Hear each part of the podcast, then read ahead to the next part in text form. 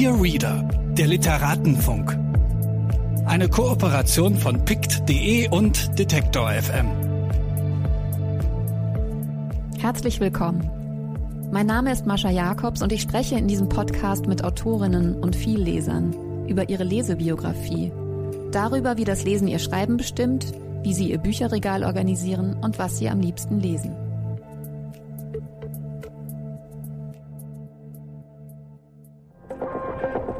Bitte widmen Sie Ihre Aufmerksamkeit unserem Werbepartner.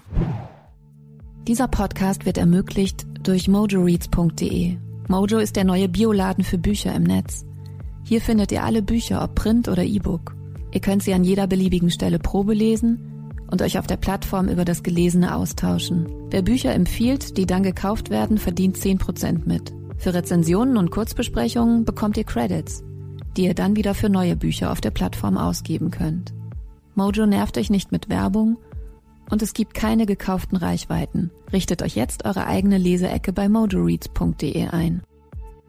Was für ein Glück dieser Podcast ist, weiß ich seit eineinhalb Jahren sehr genau. Ich darf die Menschen einladen, die mich interessieren und die ich gerne kennenlernen würde. Dieses Mal ist es Nava Ibrahimi. Wir haben uns noch nie gesehen und sprechen per Zoom, denn sie lebt mit ihrer Familie in Graz. Sie hat gerade ihren zweiten Roman Das Paradies meines Nachbarn bei BTB veröffentlicht, den ich sehr empfehle. Wir sprechen über Migration, Hochhäuser, Viva, Dallas und Denver, späte Autorinnenschaft, Brieffreundschaften, sexuelle Selbstbestimmung, Rassismus, ihre Lieblingstexte, persische Gedichte und die Schönheit der Literatur, Musik, Freundschaft. Und über die Nächte, für die es sich lohnt zu leben, wenn man also um 6 Uhr morgens beglückt nach Hause geht. Wenn Literatur schafft, dieses Glück zu zeigen, zu teilen oder bei anderen hervorzurufen, dann ist sie gut, waren Nava und ich uns am Ende einig. Ich möchte sie bald in echt kennenlernen. Ihr hört es im Podcast. Die Technik macht manchmal doch Mätzchen. Teilweise werde ich zur Computerstimme und zum Delay. Verzeihung. Ich bin total glücklich, dass es geklappt hat, dass Nava Ibrahimi zugeschaltet ist per Zoom. Äh, das ist das Gute an Corona, dass ich jetzt auch Gäste und Gesprächspartnerinnen einladen kann, äh, die weiter weg sind. Äh, sonst war ich immer auf Berlin beschränkt und habe immer gehofft, dass du dann aufs Lesereise hier hinkommst und dir Zeit nimmst, zu mir zu kommen. Aber jetzt können wir das auch so machen. Herzlich willkommen. Hallo, ja, freut mich auch sehr. Ich grüße aus dem anderen Ende des deutschen Sprachraumes. ja, aus Graz. genau. Wie seid ihr nach Graz gekommen? Also mein Mann ist Grazer und ich habe ihn 2008 äh, an einer Bushaltestelle in Dessau kennengelernt auf dem Weg zum Melt-Festival. Nee. Ja. Und wie habt ihr euch kennengelernt? Hast du ihn einfach angesprochen? Der Pendelbus kam nicht zum Festivalgelände und ich wollte aber unbedingt so schnell wie möglich hin. Ich konnte kaum abwarten und dann habe ich mich so umgeguckt und habe überlegt, wer ist auch schon ein bisschen älter und könnte bereit sein, Geld für ein Taxi auszugeben und dann fiel er mir halt auf. Und ja, Taxi haben wir uns dann nicht geteilt, war uns dann doch zu teuer, aber wir haben uns dann ein Bier geteilt und dann hat er mich auch echt ganz früh schon so betrunken gefragt, ob ich mit nach Graz kommen würde und ich so, ja klar. Und ähm, wie es das halt dann so ist, wenn man so überschwänglich ist. Und ja, jetzt ist es so. Und mir war aber gar nicht klar, dass es eigentlich schon fast eher Balkan ist. Die Details sind mir dann erst später aufgegangen. Aber eigentlich bin ich jetzt ganz froh hier. Und du bist in Teheran geboren und dann äh, mit drei Jahren ähm, nach Köln migriert, stimmt das? Richtig. Mhm. Wie war das Ankommen in Köln? Ja, daran kann ich mich nicht mehr erinnern. Also meine Mutter war allein. Ist sie alleine vorgegangen? Genau, ich, also meine Mutter ist mit meiner Schwester vorgegangen. Die wollten eigentlich erst eine Wohnung suchen und ein bisschen ankommen und ich sollte dann mit meiner Tante nach, aber dann fing der Iran-Irak-Krieg an und der Flughafen war für ein paar Monate außer Gefecht gesetzt. Und dann hat es dann doch ein bisschen länger gedauert. Aber ich erinnere mich, so meine ersten, ersten Erinnerungen sind Kindergarten in Köln-Chorweiler. Also Köln-Chorweiler ist ja, also heute würde man sagen Brennpunkt. Damals halt einfach viele äh, ausländische Familien und aber ich habe mich wohl gefühlt. Ich fand es alles schön damals. Ich habe gute Erinnerungen. Ja, es kamen ja auch viele Iraner zu der Zeit, also beziehungsweise viele kamen ein paar Jahre vorher, noch kurz vor der Revolution 79, also meine beste Freundin zu Schulzeiten. Der Vater kam, glaube ich, so 75. Gut, dann kamen auch viele Iraner zum Studieren. Auf die Art sind sie halt geflohen. Und dann gab es nochmal eine zweite Welle, ne? Dann, als der Krieg begann und als die Konterrevolution eingesetzt hat. Genau, Mitte der 80er, also eigentlich den, in den 80ern kann man sagen kontinuierlich, aber es gab wahrscheinlich dann nochmal, wenn man genauer hinguckt, nochmal einzelne Wellen. Also 88, ähm, kurz vor Kriegsende, wurden auch nochmal ganz viele Oppositionelle hingerichtet oder sind verschwunden. Also das waren so in verschiedenen Wellen und während des Kriegs sind auch einfach ganz viele Familien gegangen oder haben nur ihre Söhne alleine rausgeschickt, damit die eben nicht in den Kriegsdienst müssen. Ja. Also ja, genau. Aber bis heute eigentlich vielleicht nicht immer auf hohem Niveau, aber bis heute eigentlich suchen Iranerinnen und Iraner Zuflucht in Europa und inzwischen auch in ganz vielen anderen Ländern. Hauptsache Viel raus. auch in Schweden, ne? Mhm. Ja, Schweden war auch immer äh, war auch immer ganz vorne dabei, aber inzwischen äh, ist wirklich das Motto Hauptsache raus. Also sie gehen auch wirklich nach Georgien, Ukraine. Äh, also es ist wirklich ganz egal wohin, Hauptsache raus. Ich habe letzte Woche noch mit einem Freund darüber gesprochen, auch Iraner, dass mir mein ganzes Leben lang Iranerinnen und Iraner zugelaufen sind. Und auch dein Buch, was gerade ähm, erschienen ist, Das Paradies meines Nachbarn äh, bei BTB, Random House, da gibt es zwei, gleich zwei Alis, zwei Hauptpersonen, die Ali heißen. Und Alis, die man ja eher in den Libanon im Libanon verorten würde zum Beispiel, laufen mir auch schon mein ganzes Leben lang zu.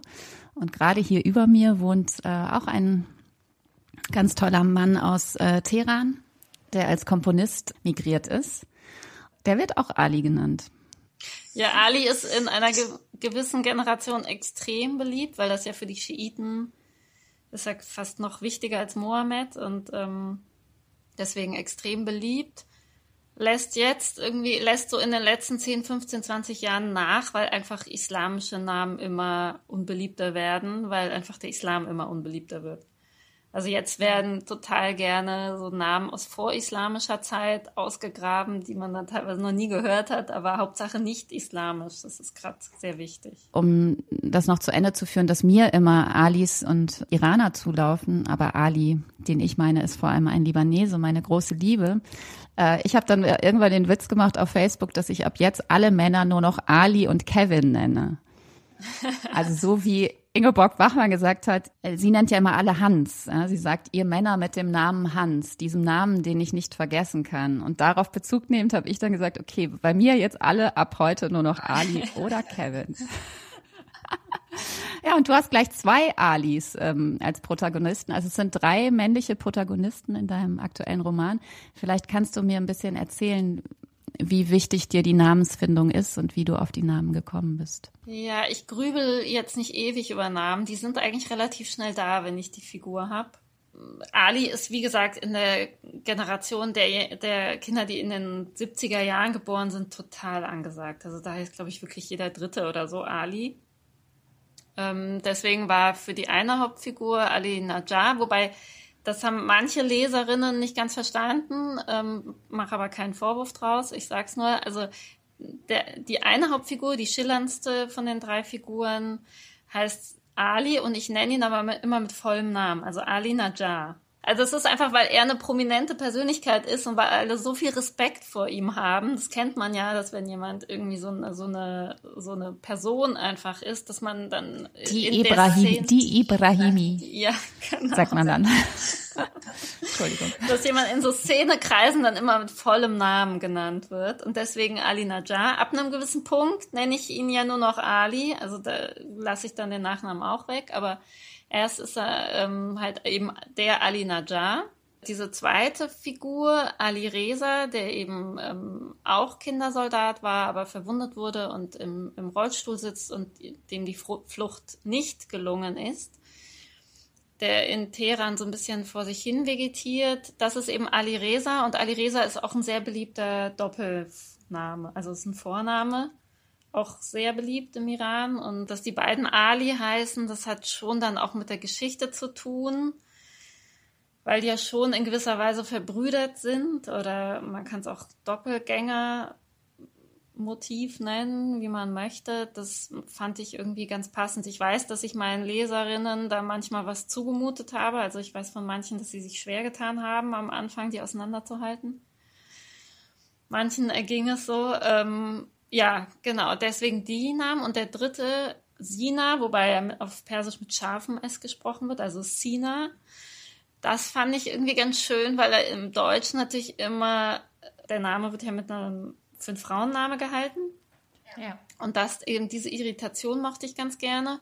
Und zweitens ist er eben vom Typ her auch sehr, also eher ein sanftmütiger, jetzt nicht gerade vor Testosteron nur so ähm, platzender Typ. Deswegen fand ich das ganz passend. Und zwischen den Figuren entwickelt sich ganz, ganz subtil, würde ich sagen, weil bis jetzt hat mich noch niemand drauf angesprochen äh, zwischen Ali Najjar und Sina entwickelt sich ja auch so eine, so eine gewisse Nähe, auch eine gewisse Erotik vielleicht. Also wirklich, ich wollte es nicht zum eigenen Thema machen, deswegen habe ich es sehr subtil gelassen. Aber deswegen fand ich es irgendwie ganz schön, ihm einen Namen zu geben, von dem man nicht weiß, ob das jetzt oder der eben auch ein Frauenname sein könnte. Ich finde es nur wirklich wichtig und auch interessant mit den Namen, weil äh, so Namen, also sozusagen exotische Namen ja auch wirklich äh, reale Konsequenzen und Effekte haben. Ne? Also nicht nur, dass man dich auf einem Schützenfest einfach als Ali anquatscht, wenn du das Bier bringst, sondern auch wenn du irgendwo anrufst, um dich für irgendwas zu bewerben oder eine Wohnung anzuschauen. Ähm, ich habe jetzt einige Beispiele in meinem Freundeskreis, wo Leute sich wirklich ähm, umbenannt haben. Und äh, auch eine Iran meine iranische beste Freundin von früher hatte den schönsten Namen, den man sich nur ausdenken kann und äh, ist Staatsanwältin. Und da sie so rassistisch äh, bedroht wird, hat sie jetzt ihren Namen in einen urdeutschen Namen geändert. Und ich finde es wirklich richtig traurig, dass wir da angelangt sind, dass meine Stieftochter und meine ehemals beste Freundin ihre Namen wechseln müssen. Ich, ich habe das jetzt auch ein paar Mal gehört. Also ich weiß, dass in den USA ist das ja auch irgendwie recht geläufig. Also meine Cousinen heißen Richelle und keine Ahnung wie. Ähm Aber und eben, ich habe vor ein paar Tagen eine kennengelernt, die hat sich auch einen deutschen Nachnamen verpassen lassen. Genau. Das fand ich auch total schräg, aber alle berichten dasselbe, dass sich ihnen ganz neue Türen öffnen, vor allen Dingen, wenn sie irgendwo anrufen, dass sie ganz anders behandelt werden und so. Das allein weist doch darauf hin, wie struktureller Rassismus funktioniert, dass der Name schon reicht. Und dann sagen sie noch zu dir wahrscheinlich, oh, aber Sie, Frau Ibrahimi, Sie sprechen aber richtig gut Deutsch. Das ist ja dann der nächste Satz. Interessanterweise höre ich das in Österreich viel weniger weil ähm, hier ist eben das Dialekt sprechen oder Hochdeutsch sprechen. Das ist hier so entscheidend und dadurch, dass ich Hochdeutsch spreche, bin ich ein Piefke. Da fährt die Bahn drüber. Da wird auch nicht mehr nachgefragt. Also ich bin einfach.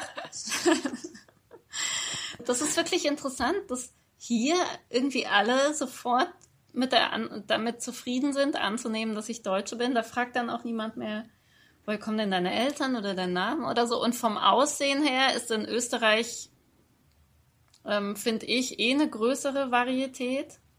Also jemand, der so dunkel ja. ist wie ich, könnte schon auch Österreicher sein und deswegen nehmen die an, dass ich auch Deutsche sein könnte. Und das finde ich immer ganz lustig. Also das höre ich hier eigentlich fast gar nicht mehr. Sie sprechen aber gut Deutsch. Aber ist das eine Entlastung? Also tut dir das gut? Am Anfang war ich sogar oft irritiert, dass die mich nicht fragen, ähm, woher kommst du denn eigentlich oder so. Das habe ich dann so fast als mangelndes Interesse abgetan. ja.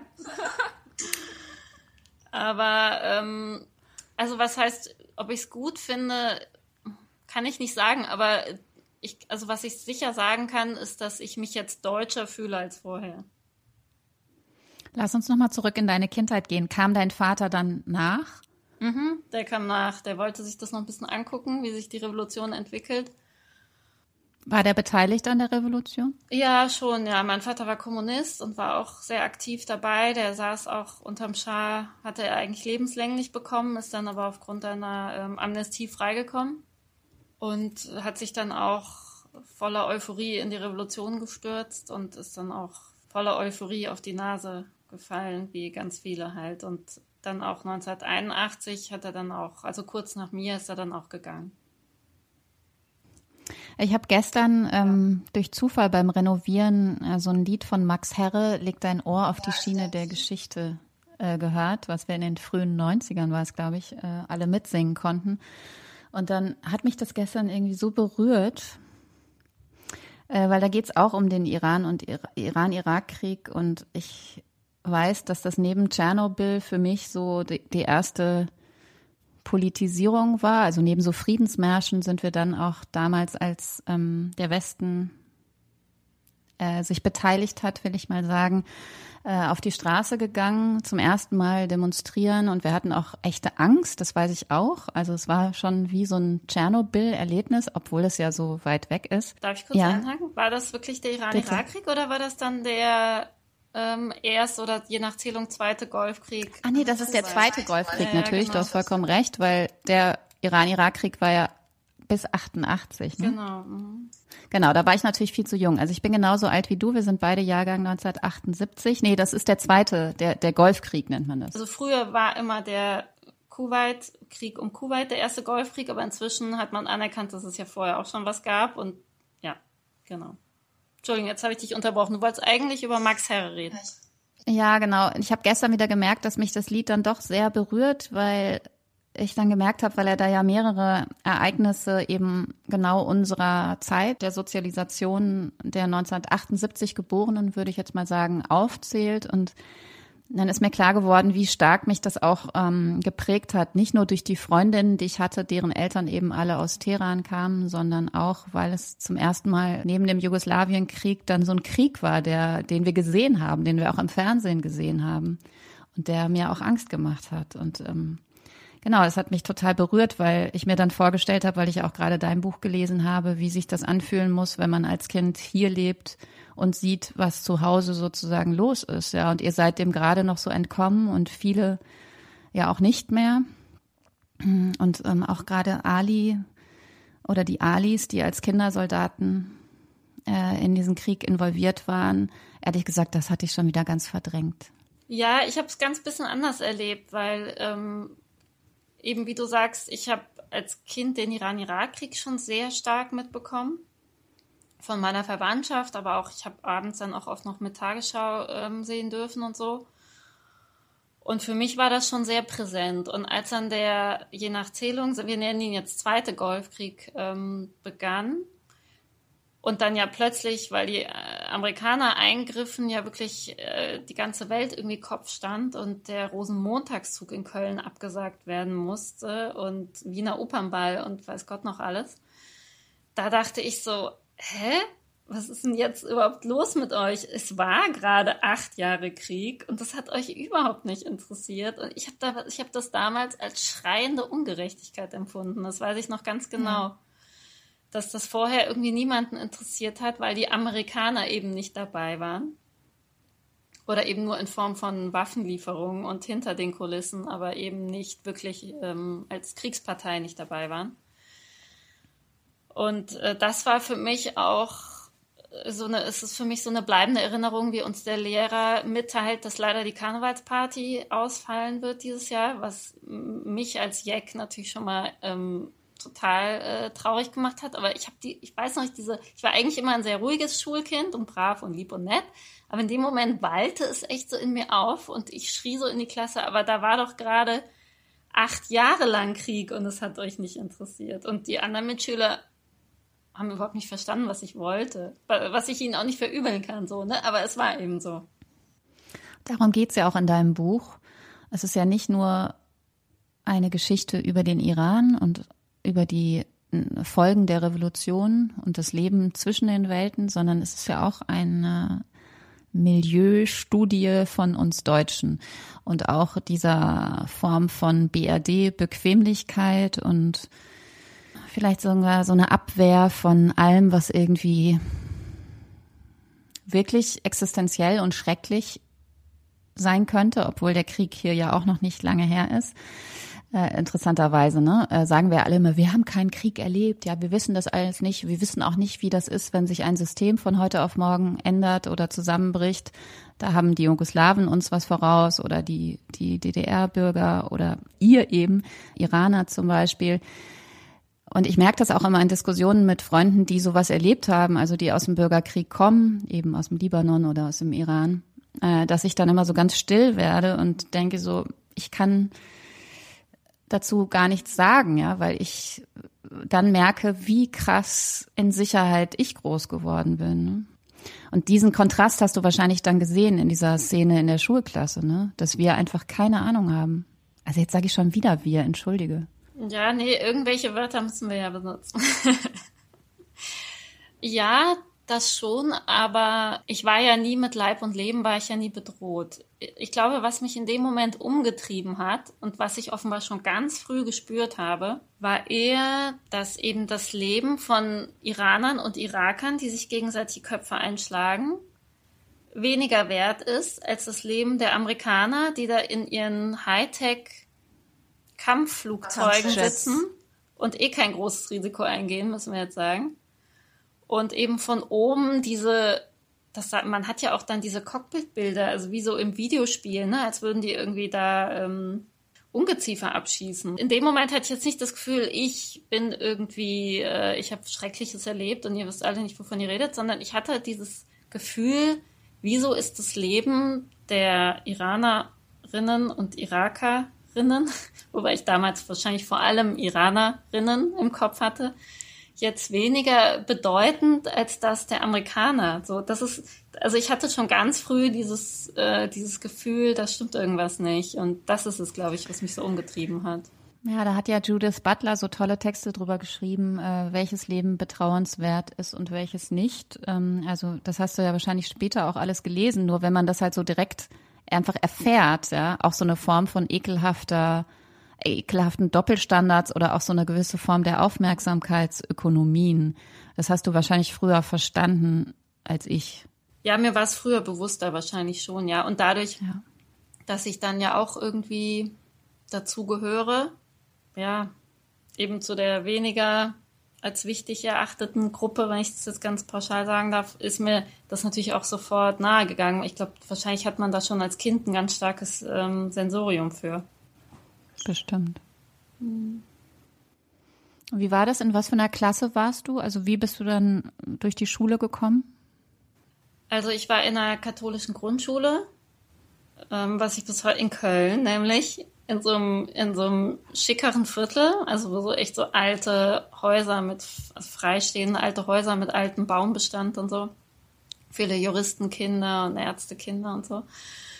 Ähm, ich glaube, im selben Gebäude war sogar eine staatliche Schule. Ich glaube, ich habe meine Mutter nie ganz genau gefragt, aber ich glaube, sie wollte wahrscheinlich schon mich unbedingt auf die bessere Schule schicken und hat mich dann irgendwie aus irgendeinem Grund auf die katholische geschickt. Ich war dann natürlich die einzige Muslimin und ähm, genau, das war die Grundschule und dann sind wir in den Westerwald gezogen, Katastrophe. Und da war ich dann auf einem protestantischen Gymnasium, also auch wieder weit und breit die einzige ähm, Muslimin das war, ja, so, so bin ich, so bin ich groß geworden. Also immer im Erklärungsnotstand.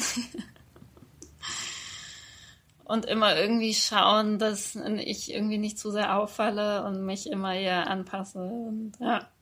So eine Form von Überanpassung, ertappt man sich dabei? Überanpassung, ja, vielleicht so ein bisschen. Also ich, also wenn dann Freundinnen nach der Schule mit mir nach Hause gekommen sind, habe ich meine Mutter immer vorher schon ganz genau instruiert, was sie zu tun habe, wie sie den Tisch zu decken habe und so Sachen. Meine, das kennen wahrscheinlich viele, viele Kinder, weil irgendwie jeder, jeder will ja irgendwie dazugehören und normal sein, aber als Kind hat man ja keine echte Vorstellung, was normal ist. Und man hat sich irgendwie so ein paar Sachen angeschaut und denkt, so ist normal und dann ja, ich meine, da geht's natürlich nicht nur um Herkunft, sondern auch um, ja, nennen wir es Klasse. Klasse. Ja. Natürlich, da, durch die Migration und so konnten wir da auch, ähm, waren wir auch in der unteren Klasse im Vergleich zu den, zu den anderen Kindern. Wir haben halt in einem Hochhaus gewohnt und natürlich, wir haben uns keinen Skiurlaub leisten können, nicht Gardasee und so Sachen. Da habe ich dann immer nur die Postkarten bekommen. Also das, das vermengt sich ja auch ganz doll. Ich weiß noch, eine meiner prägendsten Kindheitserinnerungen ist, dass ich mit ähm, eben, ich habe so eine, jetzt gehen wir total in meine Kindheit. Ist das überhaupt Thema dieses Podcasts? Ja, jetzt schon. Na, da bin ich, da habe ich eben so eine Juristentochter besucht, da war ich recht oft und dann waren wir spazieren und gingen eben von diesem schönen Viertel in unsere Richtung und man sah in der Ferne die Hochhäuser und dann sagte die Mutter meiner Freundin zu einer anderen Freundin, die sie eben mit, also eine andere erwachsene Frau, sagte, die sagten dann zueinander, also da könnte ich nie leben, schrecklich, so, ne? Und das hat mich irgendwie total gekränkt. Also sie nahmen an, ich höre es nicht. Das hat mich total gekränkt und das ist genauso prägend wie jede andere oder vielleicht sogar noch prägender als irgendwie rassistische Erfahrungen, muss ich sagen. Und ähm, ja. ja, ich glaube, man kann das nicht so voneinander trennen. Nee, das ist, das ist ja Intersektionalität, das lernen wir ja gerade alle ganz gut, dass das eben nicht trennbar ist. Und mir ging es auch so. Also ich hatte so totale Feierhasen-Hippie-Eltern. Bei uns war es immer furchtbar unaufgeräumt und meine Eltern wollten sich natürlich von jeder Form von Bürgerlichkeit äh, distanzieren und alle anderen Eltern, was man so für normal hält, waren halt so richtige Bürger, äh, bürgerliche mit Geld und da wurde so gebetet vor dem Essen und so und ich habe das ich habe mich auch so überangepasst, ich fand das so toll. Und meine Freunde fanden es natürlich bei mir immer total toll und ich habe meiner Mutter jeden Morgen Briefe geschrieben, wenn Freundinnen mit nach Hause kamen. Kannst du aufräumen, ja? Kannst du bitte was kochen? Kannst du dich mal irgendwie wie eine Mutter verhalten? Also deswegen, das ist eine Klassenfrage und ähm, in meinem Fall dann sogar noch eine, wie soll man sagen, Milieufrage. Also es war eine extra harte Abgrenzung meiner Eltern äh, gegen das bürgerliche Milieu. Das ist dann noch ein bisschen komplizierter.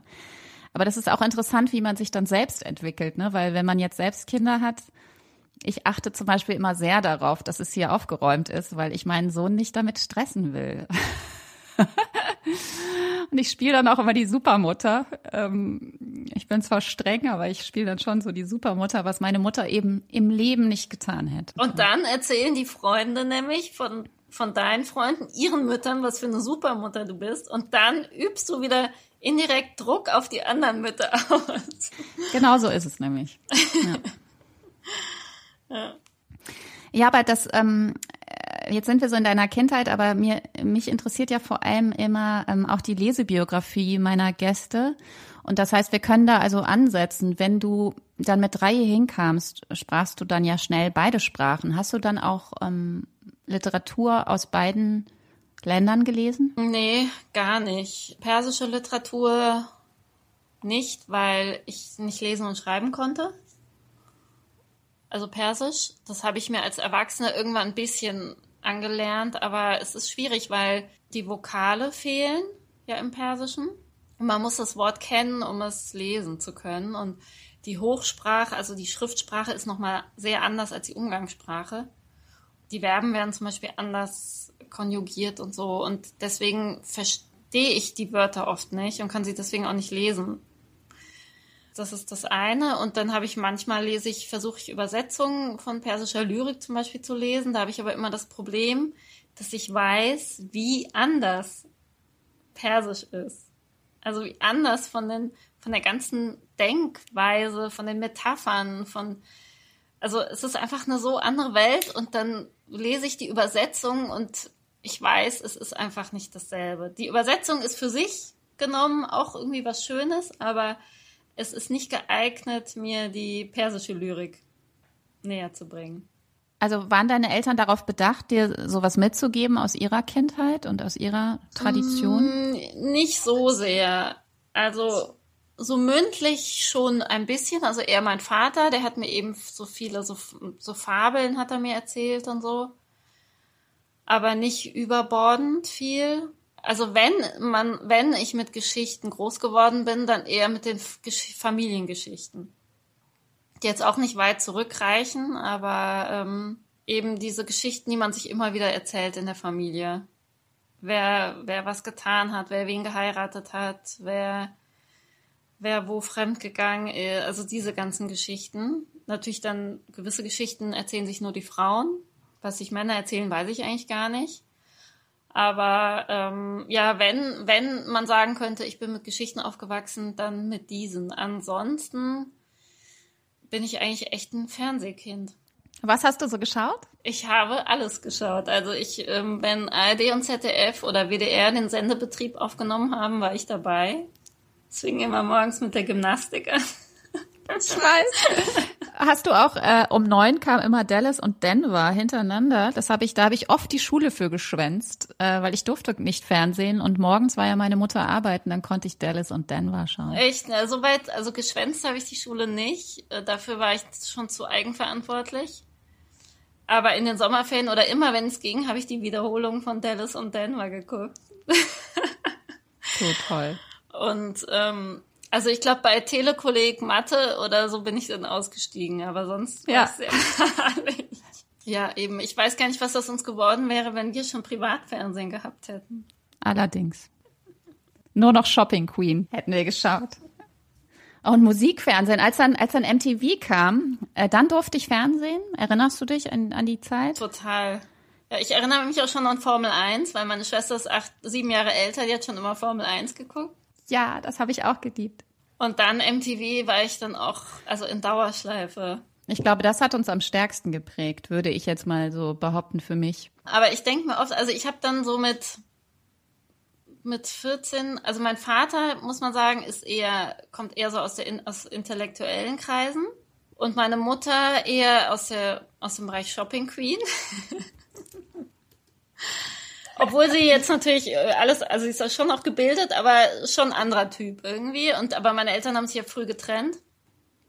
Und wenn ich dann bei meinem Vater war, der einen, dann auch eine ebenso intellektuelle Frau geheiratet hat, ähm, wo es dann zum Beispiel kein Fernsehen gab, da habe ich dann schon irgendwie immer mitbekommen, dass ich habe früh mitbekommen, dass es wichtig ist, Bücher zu lesen und habe mir dann selbst angefangen, Bücher zu kaufen äh, und dann eben auch gelesen. Also dann habe ich mir schon mit 15, 16 Hermann Hesse und alles besorgt und so. Aber ich kann jetzt, also ich habe so also was wie Momo und Pipi Langstrumpf und so, das kenne ich alles nur von den Verfilmungen. Aber ich habe dann, wie gesagt, so mit 16, 17 angefangen. Also ich bin so klassisch nach Kanon gegangen. Ich glaube, ich habe dann so gemerkt, ich hatte dann ein gutes Sensorium dafür, was man eben gelesen haben sollte, um mitreden zu können.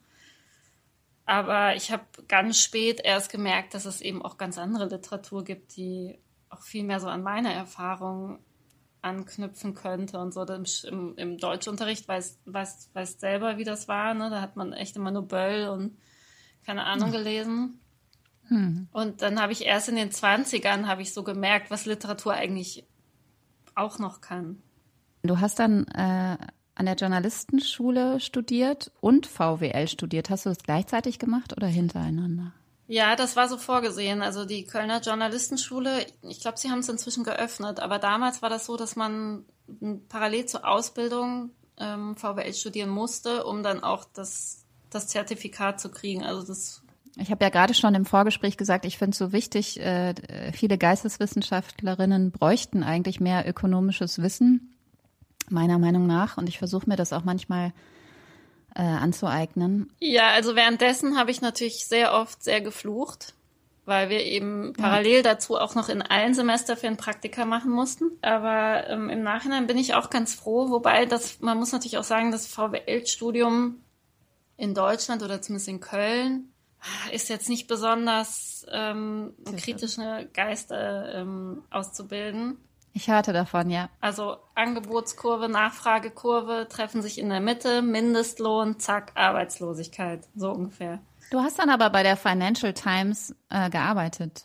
Financial Times Deutschland, ja genau. Wobei da muss ich auch sagen, da habe ich die Beilagen, diese Themenhefte, Themenbeilagen gestaltet und das habe ich eher so gemacht, um mir das Studium noch zu finanzieren. Aber das Studium, du hast in einem Interview gesagt, dass du auch dort mal wieder die einzige Migrantin warst, die an der Schule überhaupt angenommen wurde. An der Journalistenschule, ja. Also ich habe 2000 angefangen und da hatte mir dann, als ich dann abgeschlossen habe beim Abschlussfest, hat mir eine Dozentin gesagt, sie haben ja schon ein bisschen überlegt, weil sie das irgendwie noch nie hatten. Ich glaube, sie hatten vielleicht noch nicht einmal eine Bewerberin mit Migrationshintergrund vorher. Ich glaube, es gab, ich weiß definitiv, es gab einen Halbitaliener vor mir, aber sonst war ich wirklich die erste mhm. und und die Dozentin sagte dann noch zu mir, bevor sie mich kennengelernt hat, war sie sich, hätte sie eigentlich eher gesagt, dass jemand, der nicht mit Muttersprachlern als Eltern groß geworden ist, eigentlich nicht geeignet ist für diesen Beruf. Das habe ich auch ein paar Mal gehört ähm, im Laufe meiner Karriere. Aber sie hat es da eben dann auch ganz offen gesagt. Und ähm, jetzt hat sich das natürlich total verändert in den letzten 20 Jahren. Aber damals hat das noch einen gewissen Neuigkeitswert. Ja, das ist so toll. Ich finde, man sieht eigentlich erst in den letzten, sagen wir mal, drei Jahren, dass sich was geändert hat. Also wenn wir jetzt einen rassistischen Terroranschlag haben, äh, sprechen nicht mehr nur deutsche Autorinnen darüber oder schreiben da nicht nur drüber, sondern es wird schon in den Redaktionen darauf geachtet. Ich meine, das ist vielleicht jetzt ein schlechtes Beispiel. Warum sollen eigentlich Migrantinnen, die abgeknallt werden sollen, ähm, sich dann wieder dazu äußern, wie sich das anfühlt, äh, in ständiger Angst zu leben? Aber ich glaube, du weißt, was ich meine. Also jetzt kann sich keine Redaktion mehr leisten, einfach nur noch die deutsche Edelfederriege über so ein Thema huschen zu lassen, sondern sie sind wirklich ähm, sehr darauf bedacht, andere Stimmen reinzuholen. Wirst du dann auch angefragt, also zum Beispiel in der Taz-Debatte, die wir jetzt gerade geführt haben, wirst du dann, kriegst du Anfragen, ob du dich dazu äußern willst oder einen Text schreiben willst? Ähm, bis jetzt werde ich eher nur für Iran-Themen angefragt.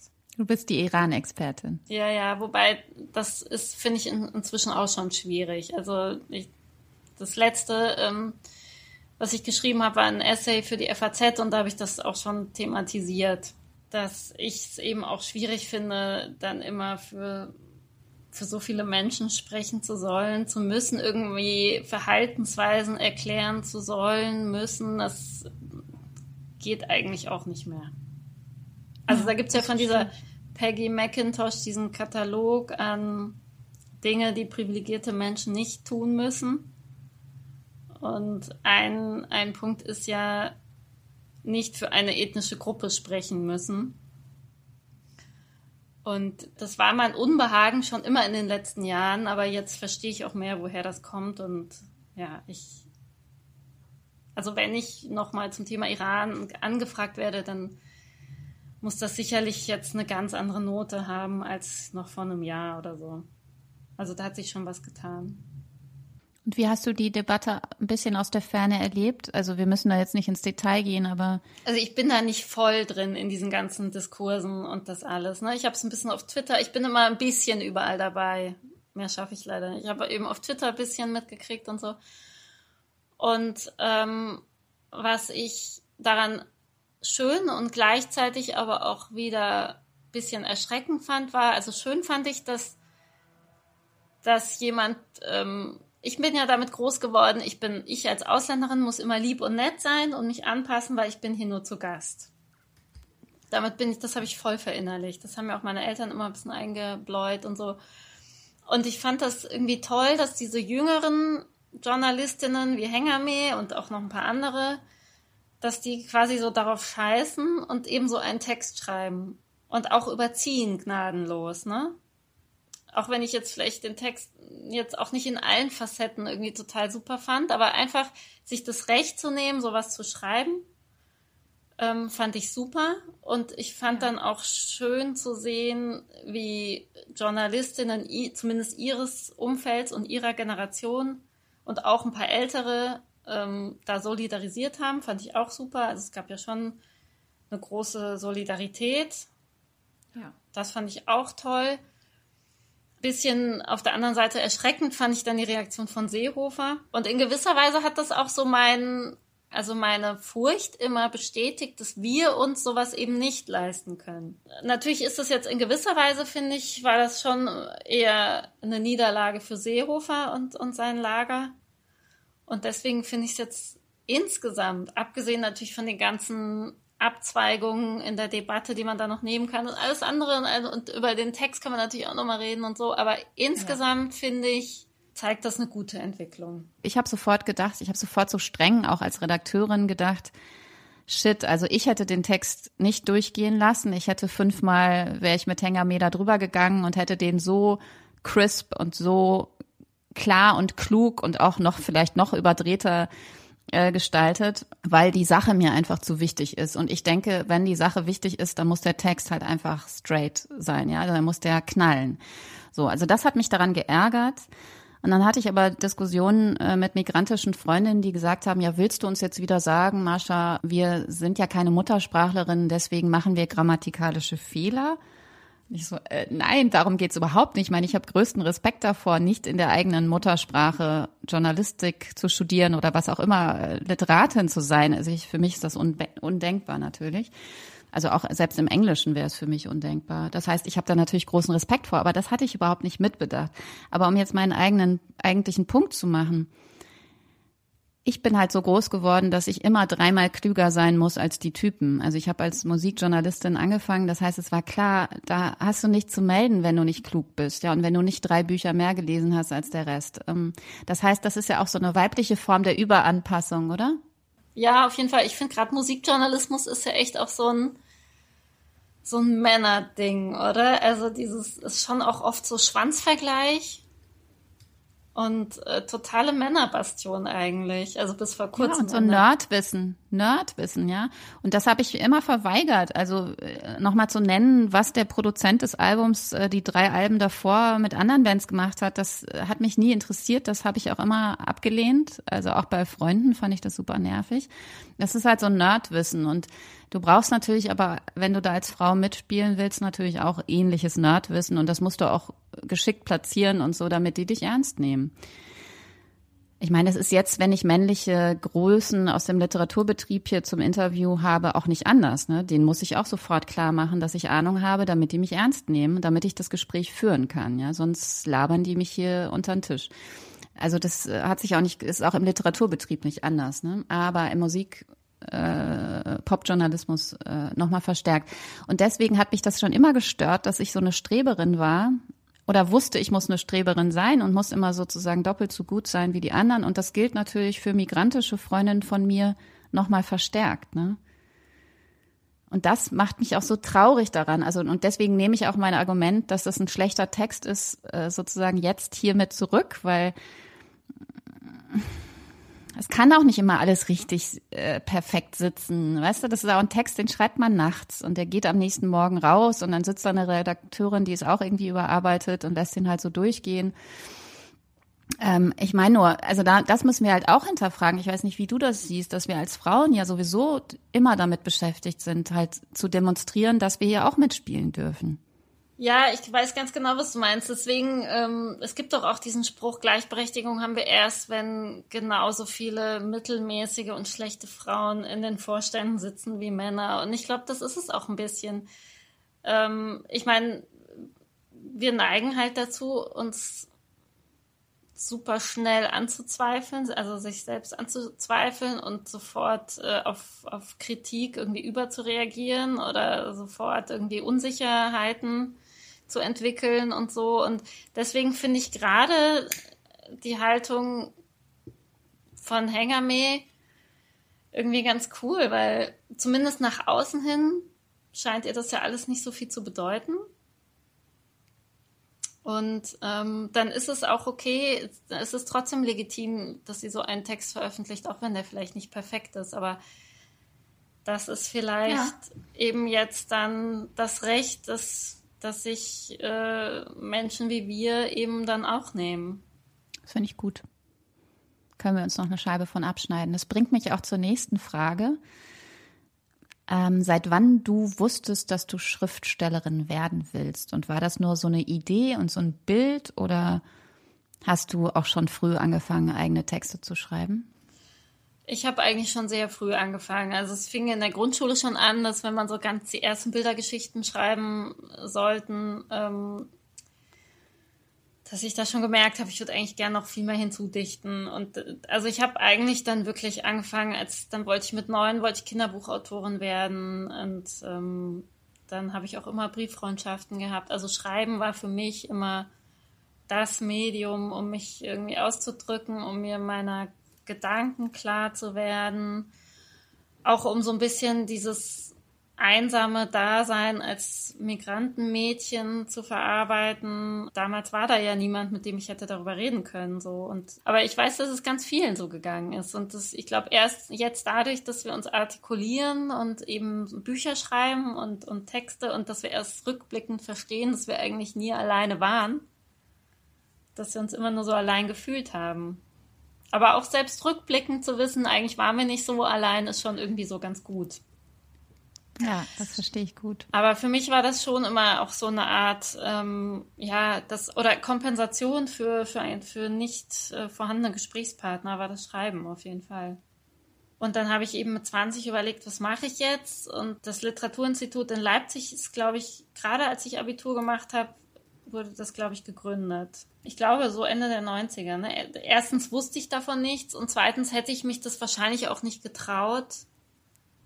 Hm weil ich schon auch dieses Gefühl immer hatte, und da kommt vielleicht wieder das Klassending rein, dass ich irgendwie auf jeden Fall etwas machen muss, mit dem ich auch Geld verdienen kann. Also dieser Gedanke, also bei uns war natürlich finanzielle Unsicherheit war schon immer irgendwie da. Also dieser Gedanke, dass ich aber wirklich auch zur Not Geld verdienen kann immer und auch ein sicheres Einkommen habe und so, das war mir schon wichtig. Aber ich habe immer weitergeschrieben. Ich habe dann eben trotz des wirklich sehr zeitaufwendigen Studiums, habe ich immer auch mal wieder hier und da was eingeschickt. Und dann war eben sowas wie Open Mic und da habe ich dann den Agenten oder der Agent hat mich dann äh, gefunden und der hat mich dann jahrelang motiviert und so ist es dann zum ersten Roman gekommen. Aber es hat schon auch den Umzug nach Graz gebraucht. Ich stand dann hier erstmal vor dem beruflichen und sozialen Nichts. Und das habe ich dann irgendwie auch gebraucht, glaube ich, um die Ruhe zu finden, um mich hinzusetzen und einen Roman zu schreiben. Also in Berlin oder Köln fände ich das, glaube ich, deutlich schwieriger. Ja, das ist es. Das ist es, glaube ich. Unbenommen ist das so. Das heißt, du hast schon 2007 beim Open Mic, ähm, warst du unter den Finalistinnen und 2017 kam dann dein erster Roman. Und der hat gleich den Debütpreis des österreichischen Buchpreises gewonnen. Der heißt 16 Wörter. Besorgt euch das Buch. War das überraschend? Das war extrem überraschend, weil das war, ähm, der österreichische Buchpreis ist, glaube ich, auch in dem Jahr erst gegründet worden, also der war ganz frisch. Und der war explizit dazu ähm, geschaffen worden, der österreichischen Literatur mehr Gehör zu verschaffen. Also dann, das heißt immer in Abgrenzung zur deutschen Literatur. Und äh, anders jetzt als der deutsche Buchpreis sind zu dem österreichischen Buchpreis wirklich nur österreichische Autoren zugelassen und Autorinnen, die eben seit mindestens drei Jahren in Österreich leben. Aber ich dachte, das war nur, ist nur so ein bisschen quasi um Makulatur. Ja, ja, ja, genau. Ich meine, ich deutscher Verlag, deutscher, deutsche Geschichte, deutsche Autorin und so. Und ähm, da hatte ich mir eigentlich überhaupt keine Chancen ausgerechnet. Aber keine Ahnung, wie es gekommen ist. Ich, ich habe ihn gewonnen, ja. Toll. Und war das dann auch so ein bisschen wie so eine Legitimation, dass man sich jetzt Schriftstellerin nennen darf? Das war eigentlich dann der zweite Roman erst. Also ich hatte vorher immer Hemmungen zu sagen, ich bin Schriftstellerin, weil ein Buch und dann auch noch mit autobiografischen Anleihen, gut, das kriegt man vielleicht noch irgendwie hin, aber so der, ähm, der echte Test war dann für mich wirklich das zweite Buch mit völlig aus dem Boden gestampften Figuren und ja, da, seitdem, also seit dem zweiten Buch traue ich, sage ich das eigentlich erst so richtig selbstbewusst. Ja, das ist mir auch beim Lesen aufgefallen. Das Paradies meines Nachbarn, ich erwähne den Titel nochmal, ist wirklich eine, natürlich spielen da auch deine eigenen Erfahrungen mit rein, aber es ist schon so eine richtige, ausgedachte Geschichte. Ja, also ein Kritiker meinte, dass es irgendwie ein bisschen amerikanisch ist. Ich kann verstehen, wenn man das so empfindet. Ja, es ist vielleicht was dran. Hm, also es ist auf jeden Fall schon richtig geplottet. ja, ich habe schon bewusst dann natürlich überlegt, wie ich das alles gestalte und so. Ja, das kann man schon sagen. Dass das männliche Figuren sind, ist dir das so passiert oder war das eine bewusste Entscheidung, drei Männerfiguren in eine Konstellation zu bringen? Mm, ja, das ist mir auch so passiert. Also es ging wirklich von den Figuren aus. Also von zwei Figuren hatte ich schon länger im Kopf. Äh, erstmal völlig unabhängig voneinander, also Sina und Alina Jar. Und die fand ich einfach schon länger interessant, ähm, ohne auch nur den Hauch eines Plots zu haben. Und diese beiden Figuren habe ich dann in dieser Geschichte zusammengebracht. Dass es Männer sind, ist mir relativ spät irgendwie bewusst geworden. Und ich habe dann so ein bisschen darauf geachtet, vielleicht, wie, was die sich erzählen oder wie die sich unterhalten, habe ich mir so ein bisschen überlegt. Dann dachte ich halt an einer Stelle, okay, in einem Roman mit drei Männern muss sich an einer Stelle mal einer einen runterholen. Das war auch so bewusst. Das war auch so ein bisschen bewusster eingebaut, aber sonst war ich in den Figuren und ich glaube, der Unterschied zwischen Charakteren ist viel größer generell als jetzt der Unterschied zwischen Geschlechtern. Also jeder ist ja einfach so unverwechselbar und einzigartig. Deswegen, es hat nicht so eine große Rolle gespielt.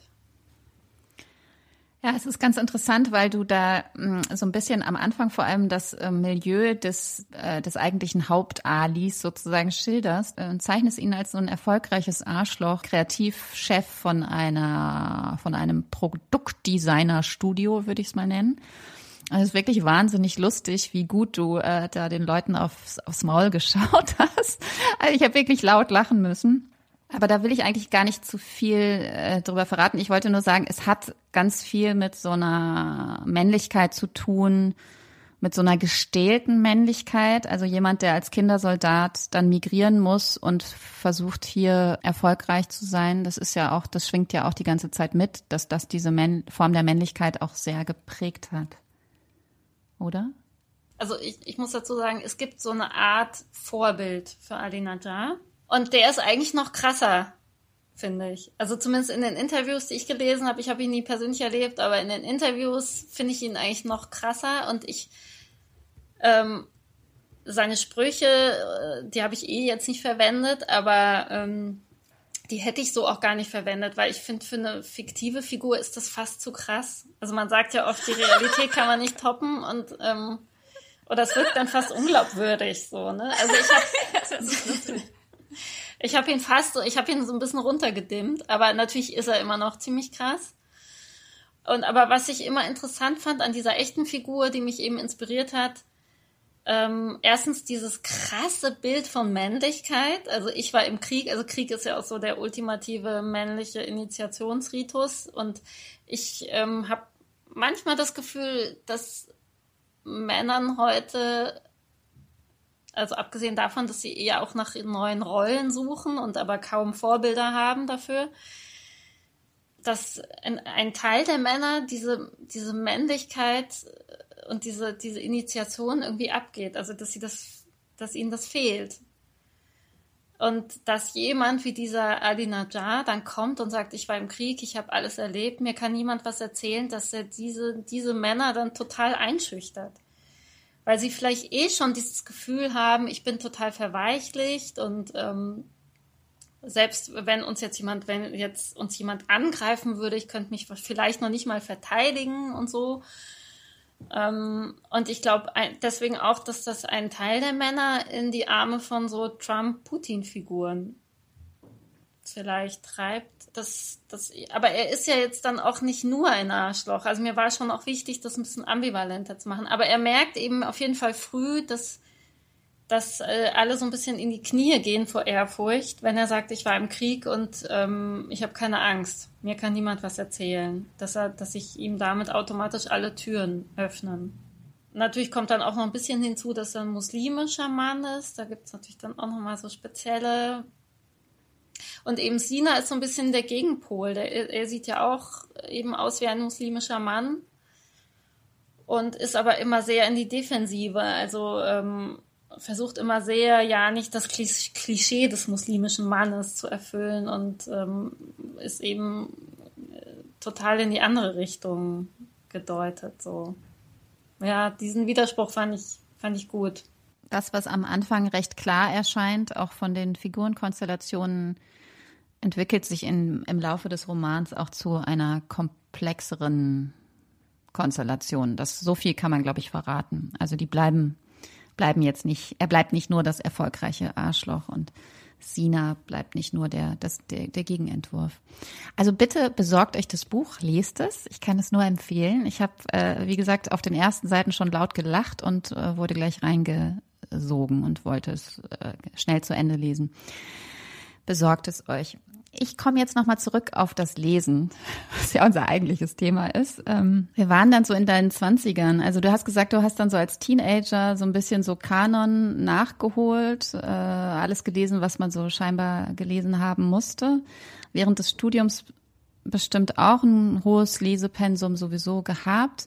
Wie ist das heute? Oder kannst du sagen, dass es auch so Phasen gab, in denen du kaum gelesen hast? Oder war das dann so ein konstanter Fluss? Ja, also ich habe schon immer, ein Buch habe ich auf jeden Fall immer gelesen. Also ich war jetzt nie ohne Lektüre, aber so während des Studiums war es schon ein bisschen weniger. Und dann ähm, nach dem Studium dann wieder mehr. Jetzt ist so ein bisschen das Problem, dass während ich schreibe, kann ich nicht gut lesen. Ich weiß mhm. nicht, ob mhm. du das kennst, aber. Weil man so imitativ ist. Ja, also ich, wenn ich es richtig gut finde, was ich gerade lese, dann kann mich das auch motivieren, aber es kann mich manchmal dann auch so ein bisschen demotivieren und vor allen Dingen fange ich dann, glaube ich, an, so ganz unbewusst den Ton zu imitieren und das geht irgendwie immer ganz nach hinten los. Deswegen bin ich davon abgegangen, abgekommen. Also ich lese, während, wenn ich jetzt in den richtigen intensiven Schreibphasen bin, lese ich sowieso dann auch wegen der Recherche oder so eher Sachbücher oder eben Essays oder sowas. Wobei bei Essays wird es dann manchmal schon schwierig wenn ich dann das Manuskript abgegeben habe, stürze ich mich dann auf alles, was ich irgendwie schon, was ich die ganze Zeit angehäuft habe auf meiner Liste. Ja, so sieht's, so sieht's aus gerade bei mir. Also ich hätte natürlich gerne mehr Zeit zum Lesen, aber gerade so Alltag mit zwei Kindern, abends bin ich dann oft einfach auch müde und dann ist natürlich äh, das Angebot an Serien auch immer verlockender, aber also es geht schon immer noch, aber manchmal würde ich mir wünschen mehr. Also ich habe ja schon angedeutet, ich weiß nicht, ob es dir auch so geht, das, was man jetzt liest, äh, wählt man ja auch anders aus als das, was man mit 20 gelesen hab, hat. Also ich achte viel mehr darauf, mm, äh, seit neuestem, wer diese Bücher geschrieben hat. Äh, also gar nicht mehr so sehr nach Themen, sondern eher nach Ländern. Und auch, also ich bin eher interessiert daran, andere Stimmen oder auch andere Erlebnisse zu lesen, als jetzt die, die ich immer schon gelesen habe oder die auch meine eigenen Erfahrungen widerspiegeln. Ist dir das auch an deinem Leseverhalten aufgefallen, dass man da irgendwie aufmerksamer ist? Ja, total. Also bei mir ist es auch so, seitdem es eben immer mehr Literatur gibt, die andockt an meiner Erfahrungswelt, ähm, sauge ich das natürlich schon auf. Wobei manchmal denke ich mir, müsste, müsste ich dann auch mal wieder was ganz anderes. Also auf die Dauer wäre mir das, glaube ich, zu eng und zu wenig, weil ich finde, dieses Ding mit der Welterschließung ist schon auch berechtigt. Aber ich glaube einfach, dadurch, dass wir fast 40 Jahre lang nur mit, ich sage jetzt mal, Männerliteratur gefüttert wurden, haben wir da wahrscheinlich ja. jetzt echt Nachholbedarf. Und ähm, ja. das wird sicherlich auch noch ein paar Jahre anhalten. Und irgendwann wird sich das vielleicht auch wieder einpendeln, aber jetzt ist es so. Und natürlich kommt bei mir auch hinzu, dass ich über Lesungen oder Reisen dann auch andere Autorinnen kennenlerne und dann auch deren Bücher lesen möchte. Also jetzt ist es wirklich ganz anders. Jetzt fällt mir kein Buch mehr zufällig in die Hände und ich lese es, weil ich es auf dem Flohmarkt gekauft habe oder weil es irgendwo ja. rumliegt oder ja. so. Stimmt, stimmt.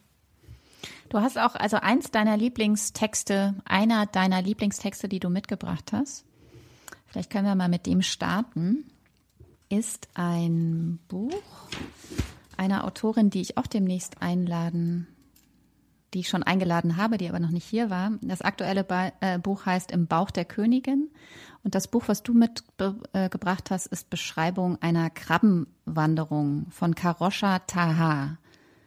Spricht man das so aus? Karoshtaha. Mhm. Also das ist 2018 bei Dumont äh, äh, veröffentlicht worden, äh, das muss man dazu sagen. Und ich habe mir zwei Stichwörter notiert, Hochhaus und Humor. Ja, das sind auf jeden Fall schon mal wichtige Facetten. Also das ist eben das, das Debüt, das Neue heißt Im Bauch der Königin. Das ist auch jetzt während des Lockdowns erschienen, aber das ähm, habe ich noch nicht gelesen. Ich habe aber ihr erstes Buch gelesen eben dadurch, dass ich sie auch persönlich kennengelernt habe in Budapest vor einem Jahr. Und dieses Buch ist eben eines dieser Bücher, ähm, wo ich mir wirklich dachte, ach krass, jetzt beschreiben halt wirklich, jetzt gibt es wirklich Literatur, die halt aus, auch aus meiner Lebenswelt kommt, auch wenn unsere, wenn die Bedingungen natürlich nochmal ganz unterschiedlich sind. Also sie ist ja in der kurdischen Community aufgewachsen. Ich bin eigentlich überhaupt nicht in irgendeiner Community aufgewachsen. Wir waren immer so vereinzelt, aber ähm, also es sind im Detail dann nochmal sehr unterschiedliche Erfahrungen. Aber was ich zum Beispiel total schön und wirklich auch erstmals so empfunden habe, ist, dass, dass sie eine kurdischstämmige Heldin hat, die eben in diesem Hochhaus lebt und auch total kontrolliert, also schon kontrolliert wird, auch von den anderen Familienmitgliedern und so. Und dass sie eben dieses Leben innerhalb der Community hat und dann hat sie aber noch dieses äh, Leben an der Uni und mit ihren zwei Liebhabern, zwischen denen sie immer hin und her pendelt und wo sie sich nicht genau entscheiden kann. Und das Coole daran fand ich, dass das aber jetzt nicht so krass zum Thema gemacht wurde im Sinne von eine junge kurdischstämmige Frau, die aber zwei Liebhaber hat und ein freies, äh, also sexuell sich halt irgendwie auslebt, sondern das war einfach so. Also das war kein extra Thema, sondern das ist einfach deren Lebensrealität und so ist es ja auch. Ich glaube, wenn das zum Beispiel jetzt eine deutsche Autorin geschrieben hätte, dann wäre das wahrscheinlich so zum Hauptthema geworden. Aber so ist es ja eben nicht. Und ich finde, das beschreibt auch so gut diese Realität, weil äh, in diesen Communities oder in, in, in diesen, ja, ich meine, wie gesagt, ich bin ja in keiner Community in dem Sinne aufgewachsen, aber ich habe das natürlich auch von meiner Mutter und von meiner Großmutter und so ein bisschen mitbekommen, dieses ähm, von meiner Oma zum Beispiel habe ich zum, noch mitbekommen, dass man auf jeden Fall keusch in die Ehe gehen muss und so.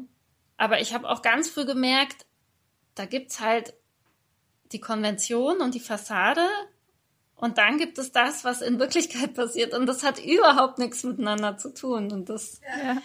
ähm, und das leben eben ganz viele Menschen auch und äh, es weiß auch im Grunde jeder. Also das ist auch kein Geheimnis oder so. Aber diese Konvention, das ist auch vielleicht gerade, wenn man noch migriert, ist das auch so das Letzte, woran man sich dann irgendwie noch festhalten kann, bevor man völlig verloren geht in der neuen Gese Aufnahmegesellschaft. Ne? Und das fand ich total schön. Und ich hatte das so in der Form. Also die Heldin aus meinem Debütroman hat auch viele Liebhaber.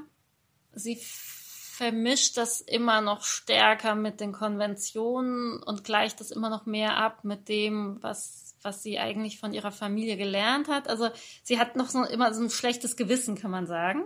Sie steckt noch da drin, ja. Ja, ja irgendwie schon. Und aber bei äh, die Caro Stars Heldin ist aber komplett in diesen beiden Welten und und sie hat da auch überhaupt keine Hemmungen irgendwie. Also das in dieser Welt herrschen halt diese Konventionen und in dieser Welt diese. Und das ist einfach so.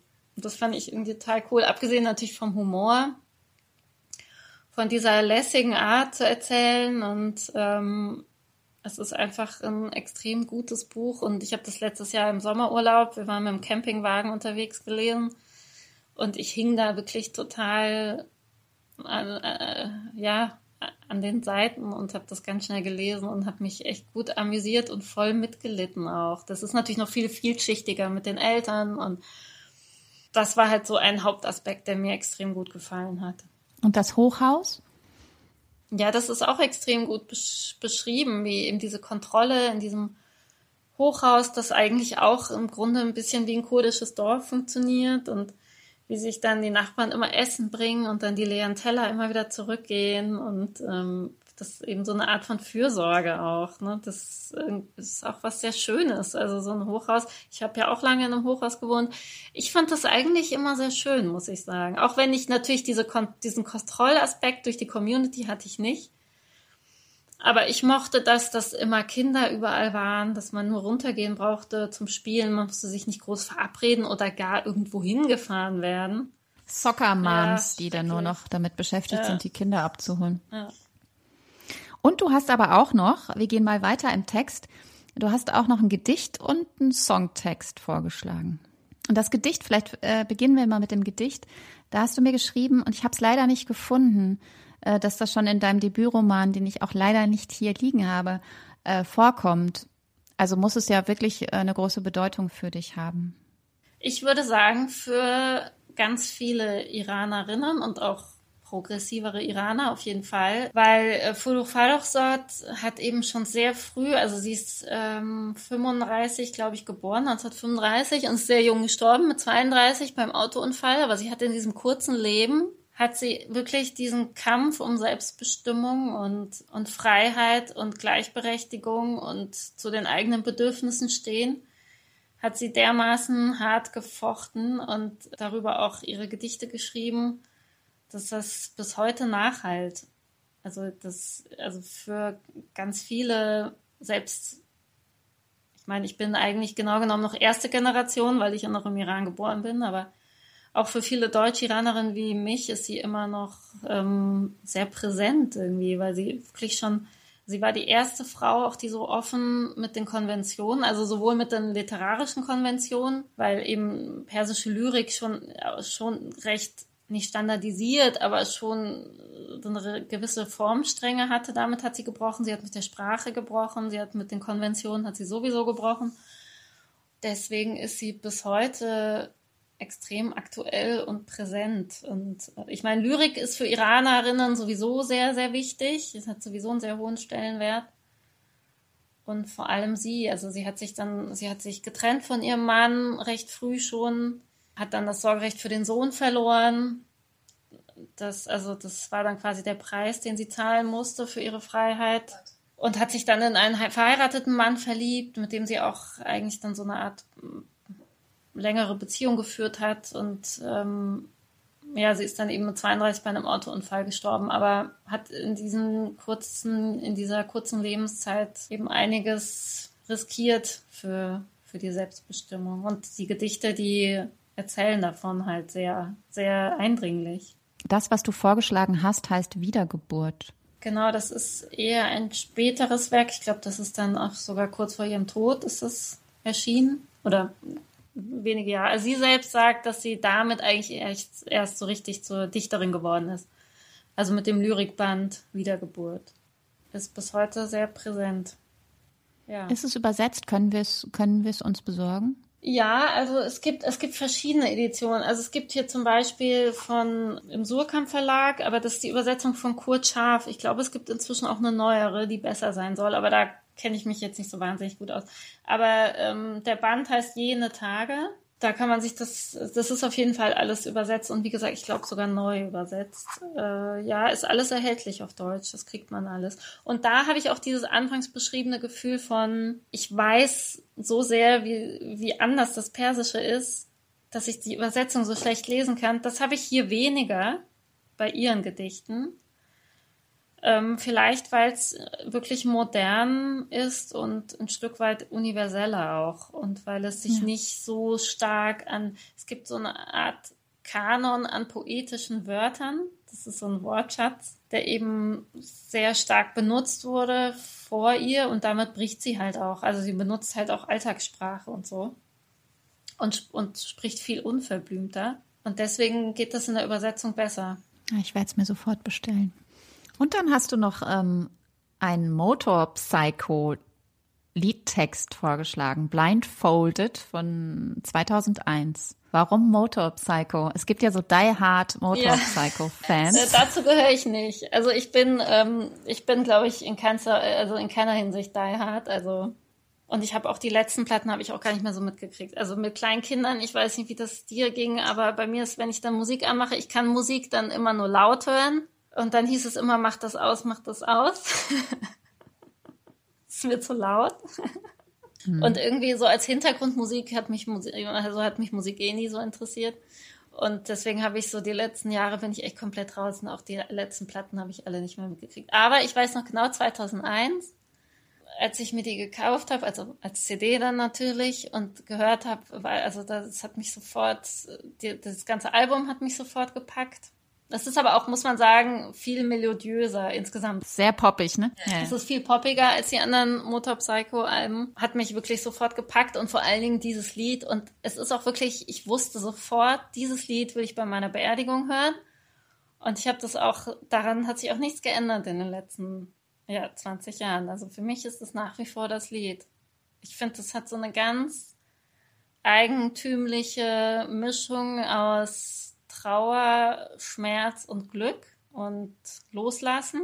Und das, ähm, also sowohl im Text als auch im Lied. Ich weiß nicht, kennst du das Lied? Ich habe es mir gerade angehört, aber du musst es jetzt hier beschreiben, weil wir haben die Rechte nicht. Wir können es noch nicht mal kurz anspielen. Also du musst auch das Lied beschreiben, nicht nur den Text. Es ist eigentlich ein sehr fröhliches Lied, wahrscheinlich Dur, so viel weiß ich noch. mit auch so uplifting. Ja, ja, also ab, genau, uplifting ist ein gutes Wort und auch mit Blasinstrument, ich weiß nicht, Flöte oder irgendwas, ne? Also eigentlich ein sehr heiteres Lied und ähm, der Text handelt aber vom Abschied nehmen und vom Loslassen und kippt auch an gewissen Stellen immer ins, ins sehr melancholische. Diese Mischung aus, aus Schmerz und Glück finde ich halt total super. Ich finde, dieses Gefühl wird ja auch mit dem Alter mehr. Also früher ist man ja, hat man ja eher dann nur so, yeah, schlag ein. Und aber je älter man wird, desto mehr weiß man ja auch um die Vergänglichkeit und kriegt sie auch viel ja. mehr mit und so. Und, und um die Seltenheit solcher Erlebnisse genau, weiß man ja auch. Genau. Also dieses Lied ist für mich, ich weiß nicht, ob du dich, also ich habe jetzt lang keine durch, keine Nächte mehr durchgemacht. Das ist jetzt echt schon ein bisschen länger her. Aber dieses Lied, gerade die letzte Strophe, dieses, ähm, das ist für mich so dieses Gefühl, wenn man in den Zwanzigern die Nacht durchgemacht hat, aber jetzt nicht so nur Party, sondern auch so wirklich eine schönen, einen schönen Abend und eine schöne Nacht mit wirklich Menschen, die einem nahestehen und man sich wirklich gut unterhalten hat und und dann geht man so um 6 Uhr oder so, am besten so im Sommer und die Vögel zwitschern, man geht so nach Hause und ist einfach nur so völlig beglückt und das ist für mich, vor allem das Ende ist für mich irgendwie dieses Lied. Ja, aber das ist schön, das ist auch ein schönes Ende, weil dieses Gefühl zwischen Schmerz und Glück und Schönheit und Störung oder so, das ist ja vielleicht das, was man, was Kunst ausmacht im besten Falle. Und das, wie gesagt, das passiert nicht so häufig, dass einen auch ein Buch oder ein Lied oder ein Mensch oder eine Gruppe von Menschen so trifft. Und im besten Fall schreibt man solche Bücher, die für andere dann sowas bedeuten. Das ist wahrscheinlich echt so das hehre Ziel, das ich immer irgendwie verfolge wenn man diese Momente irgendwie teilen kann und man kann das ja eben auch über Literatur, dann ist das für mich eigentlich das Beste. Also du, das hat mich total gefreut, ähm, dass du dir Zeit genommen hast. Ja, mich auch. Und, ähm, total schön. Und äh, ich hoffe natürlich auch, dass du dann bald wieder auf Lesereise gehen kannst und die ganze Promo nachholen kannst für dein Buch, weil das fiel ja jetzt auch direkt in Corona-Zeiten hinein, was ja immer ein bisschen tragisch ist. Aber ich hoffe, du hast trotzdem genug Aufmerksamkeit ähm, auf anderen Wegen bekommen. Und wie gesagt, kauft euch das Buch und wir freuen uns, wenn die Lesereise losgeht und dann kommen wir. Also ich danke dir sehr. Ich fand's sehr schön. Bis bald. Das nächste Mal ist eine Frau zu Gast. Wer es genau sein wird, ist noch nicht klar. Drei stehen zur Auswahl, aber es wird eine weibliche Gesprächspartnerin sein. So viel weiß ich jetzt schon. Ich freue mich auf wen auch immer und sage Ade, nicht ohne mich bei Mia von Matt, Rabia Schlotz, Markus von Jordan und Max Rosch zu bedanken, die diesen Podcast zu dem machen, was er ist. Denn ihr werdet es hören, wir bearbeiten die Gespräche fein und zart. Dear Reader, der Literatenfunk. Eine Kooperation von pict.de und Detektor FM.